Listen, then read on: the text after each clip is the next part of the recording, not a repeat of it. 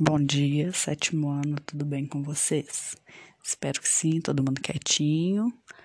Vamos dar continuidade, falar um pouquinho hoje sobre a cultura indígena, né? A arte indígena que é uma parte valiosa da cultura brasileira e um dos pilares a partir dos quais nosso imaginário nacional se formou né? A gente vai considerar a arte indígena nacional aquela que foi produzida pelos povos nativos antes, durante e depois do processo de colonização.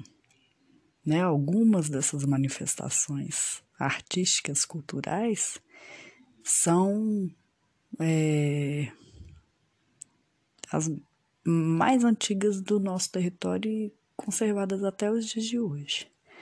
Né? No Brasil, essa cultura vai se manifestar através da cerâmica, das máscaras, das pinturas corporais.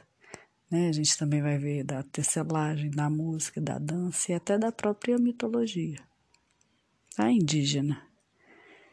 São vários os desenhos e os símbolos que cada etnia vai usar assim como os tipos de arte praticados, né?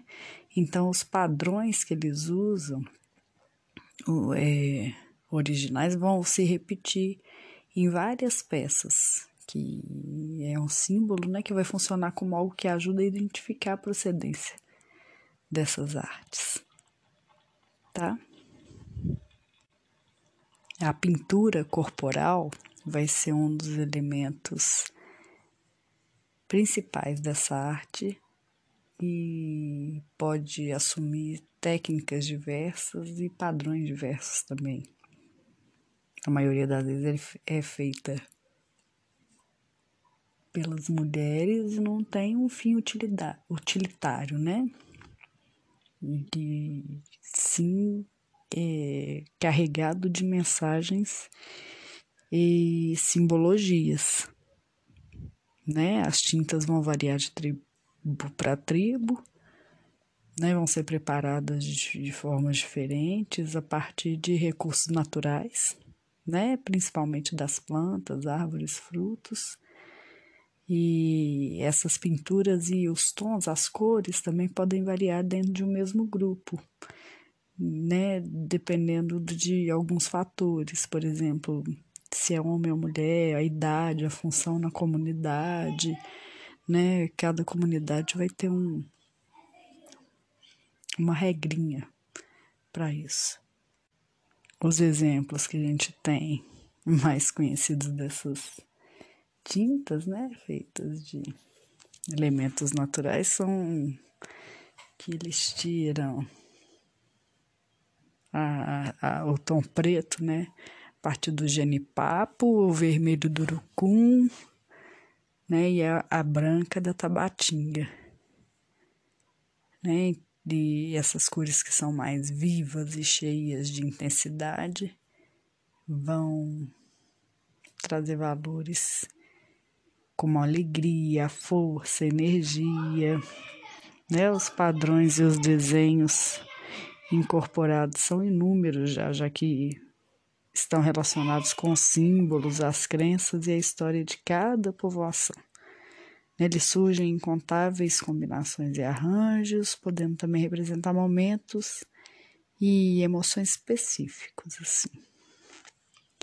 Embora elas sejam habitualmente usadas em rituais e cerimônias, né? Essas pinturas corporais às vezes surgem como elemento estético, pensado para embelezar os corpos, tá? Vamos ter as máscaras indígenas, né, que são usadas em rituais, cerimônias, celebrações, né, que tem uma, uma carga simbólica muito forte, assim. E é, habitualmente elas são reservadas para momentos especiais, né? Comemorações, rituais sagrados. Tem uma ligação forte e mística assim, com o sobrenatural.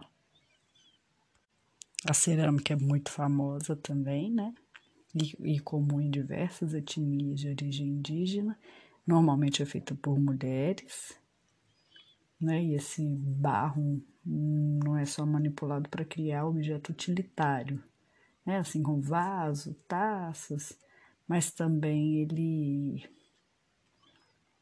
ele é utilizado para criar estátuas, recipientes para guardar as cinzas dos mortos, né? Entre outras coisas.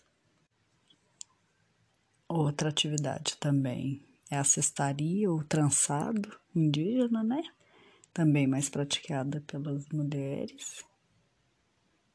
E é muito variada e rica, né? Feita com folhas ou fibras de árvores, né? De palmeiras ou de outras árvores.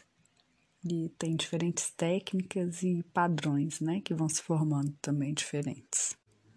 Tem a plumagem, né? Que não é só nas máscaras que vão ter essas plumas, mas outros objetos, né? Como flechas, os cocares, as pulseiras, os brincos, né? As penas e as plumas, elas são recolhidas das aves no momento da caça e depois elas são tingidas e cortadas, né? E de, em seguida são coladas e ou usadas para decoração de dos artefatos que eles trabalham, né? Que é muito bonito também. Para fechar, né? Um dos traços mais marcantes dessa arte indígena é a dimensão coletiva deles. Né? Esse fazer artístico não se trata de uma atividade individual, é alguma coisa partilhada, né? É, é ligada à vida da, da comunidade de modo íntimo, assim, as necessidades diárias, celebrações, cerimônias, né, os rituais, essas formas artísticas todas, elas é, estão alicerçadas nas tradições e são transmitidas de geração em geração. Em traços gerais, a gente pode afirmar que, embora as peças tenham preocupações estéticas, a maior parte por, tem um caráter utilitário né? Eles são objetos que podem ser usados no cotidiano.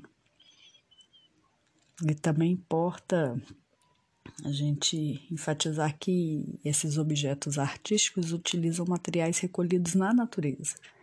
Né? As folhas, os frutos, as árvores, ossos, dentes, plumas de animais, entre outros.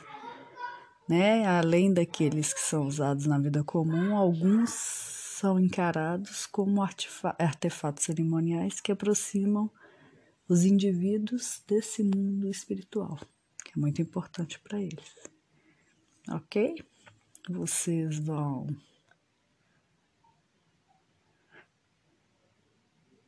assistir aos vídeos pequenininhos, um de 8, um de 5 minutos, que estão anexados e passear pelo acervo do Museu de, do Índio, ok?